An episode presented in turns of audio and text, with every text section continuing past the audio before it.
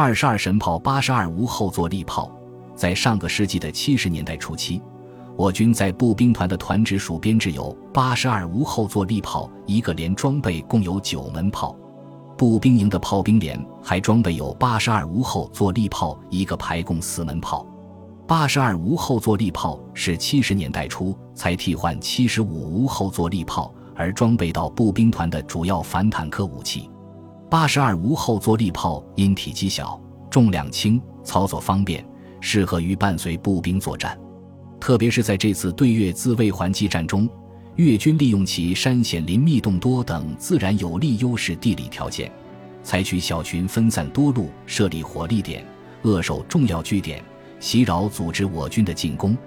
在这样的地形里轻脚作战，大口径火炮进不去也用不着。虽然八十二无后坐力炮装备使用的是一种空心装药破甲弹，是当时步兵团装备的主要反坦克武器。但八十二无后坐力炮装上顺发引信后直瞄射击，在弹头碰击目标瞬间，借助目标的反作用力引起爆炸，是消灭越军火力点的夺命克星，也成了最受步兵欢迎称赞的护身神炮。八十二无后坐力炮也可称得上是青春常驻，在去年的五点一二大地震后的唐家山堰塞湖抢险工作中。好像这种炮，我军的预备役部队还在继续使用。一九七九年二月二十七日早上，因团直属八十二无后坐力炮连在克马诺阵地也曾被自己的火箭炮误炸，造成误伤，致使该连也大量的战斗减员。三月一日，越南高平的天空开始雾蒙蒙的下着小雨。当天下午。步兵第四百八十六团团指令我们高机连抽调十四人补充八十二炮连，抽调人员必须在三月一日下午三点钟前到八十二炮连报到。这也许是历史的巧合。八十二炮连与高机连在一九七零年部队换装前本身就是一个连队。当时的一、二排装备共六门七十五无后坐力炮，三排装备三挺五十四式十二点七毫米高射机枪。统称为团直属七十五炮连，这次高机连抽调人员临时补充到八十二炮连，实际上也是自家人回娘家帮忙。高机连当即确定抽调补充到八十二连的是张英林、杨全福、胡自然、赵嘉欣、徐正明、吕义全、周海松、古继生、王俊杰、张顺利、马树安、陈东江、王守和、龙大军十四人。但最后实际上，八十二炮连只需要补充十二人，吕义全、马树安两人没有到位。抽调补充到八十二炮连的十二人，主要是担负背杠炮弹的任务。这些被抽调补充到八十二炮连的人员，在完成战斗任务回国后，在广西的扶绥县东门公社战平完毕后，才重归我们高机连的建制。八十二无后坐力炮连战时，连长是罗光明，政治指导员是胡成华。副连长是张伟昌，副政治是陆焕新。罗光明与我是同时入伍的老乡战友。两个连队还未分开时的七十五炮连时，罗光明在一班当班长，我在九班当班长。而罗光明从当兵开始就是团里炮兵的训练尖子，军事技术过硬。炮兵实弹射击时，从来都是首发命中，发发命中目标，经常在参加军师。团的军事比武竞赛中夺冠。八十二无后坐力炮连在一九七五年部队换装时，与我们高机连一样，同时告别罗马化而实现摩托化。全连也装备有十一台汽车。可这次进入越南行军打仗，把我们的这些炮兵兄弟真是累坏了，整苦了。在越南行军作战的二十六个日日夜夜里，在那崇山峻岭的丛林里，团属和营属的炮兵的大炮、炮弹。自卫武器和个人装具全靠自己肩扛人背，特别是我们步兵第四百八十六团在河北高平、会攻克马诺、奔袭广元、重庆等地的战斗中，我们全团承担的总是迂回穿插的艰巨任务。炮兵兄弟扛着那么重的武器和个人装备，在那茂密的大山丛林中，既要行军又要打仗，吃的苦受的累，用任何语言都是无法表述出来的。我们团八十二无后坐力炮连在这次对越自卫还击战中，共消灭越军火力点四十八个，累计消灭越军一百五十二人。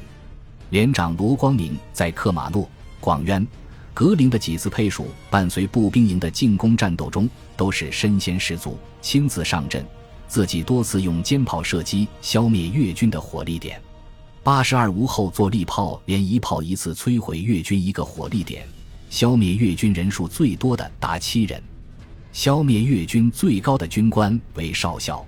二月十九日下午六时，八十二炮连二排在副指导员陆焕新、排长邢国清的带领下，配属二营攻入古方。这里地势险峻，四面环山，中间是一片凹地，加之友军在这里牺牲烈士不少，军用装备物资到处散落都是。指战员们见到这种情况后，出战时心理上自然也产生了一种恐惧感。二月二十日傍晚时分，二营奉令转移到二百九十四高地组织防御时，就在二营撤出古方地区的行军途中，躲藏在山腰间的越军趁机向我二营的行军队伍突然开火偷袭。这时，八十二炮连副指导员陆焕新被一颗子弹打中，从小腹穿过受重伤。二排长邢国清与几名战士忙将他抬进一个山洞布置防御，坚守待援。二十一日上午，团指挥部将我连二排坚守阵地、精心护理伤员的事迹通报全团，并记集体二等功一次。该连在对越自卫还击战中牺牲一人，受伤十七人。战后，全连荣记集体二等功一次，连长罗光明本人荣记二等功一次。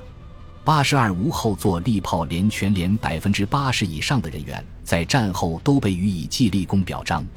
我团八十二无后坐力炮连战后本应该荣记神炮英雄连称号的，因该连的陈国云烈士牺牲后遗体被遗留埋葬在了越南的科马诺地区。神炮英雄连称号材料上报后未获上级机关批准。根据中央军委的当时战时纪律规定，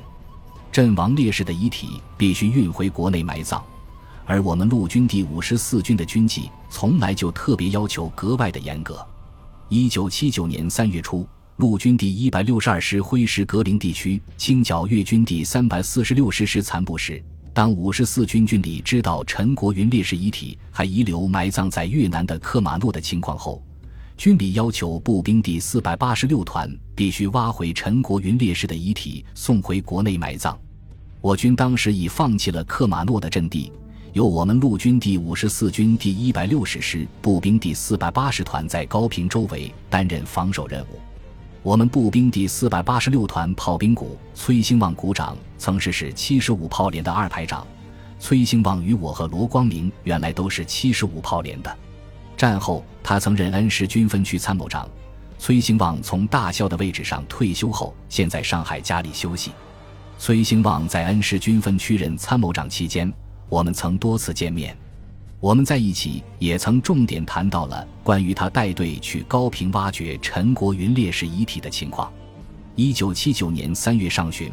步兵第四百八十六团研究决定，由炮兵股股长崔兴旺和八十二炮连政治指导员胡成华带一个班去高平挖回陈国云烈士遗体，要求与步兵第四百八十团联系派兵，配合掩护挖掘遗体。但崔兴旺一行到达高平后，找到四百八十团联系答复时说：“我军早已放弃和撤出克马诺地区的阵地，若就是派去一个连去掩护，付出更多的牺牲，恐怕也难挖回烈士的遗体。所以，步兵第四百八十六团最后被迫放弃了对陈国云烈士遗体挖掘、送归回国埋葬的工作。”龙州烈士陵园里，陈国云烈士墓位的确是一个衣冠冢墓。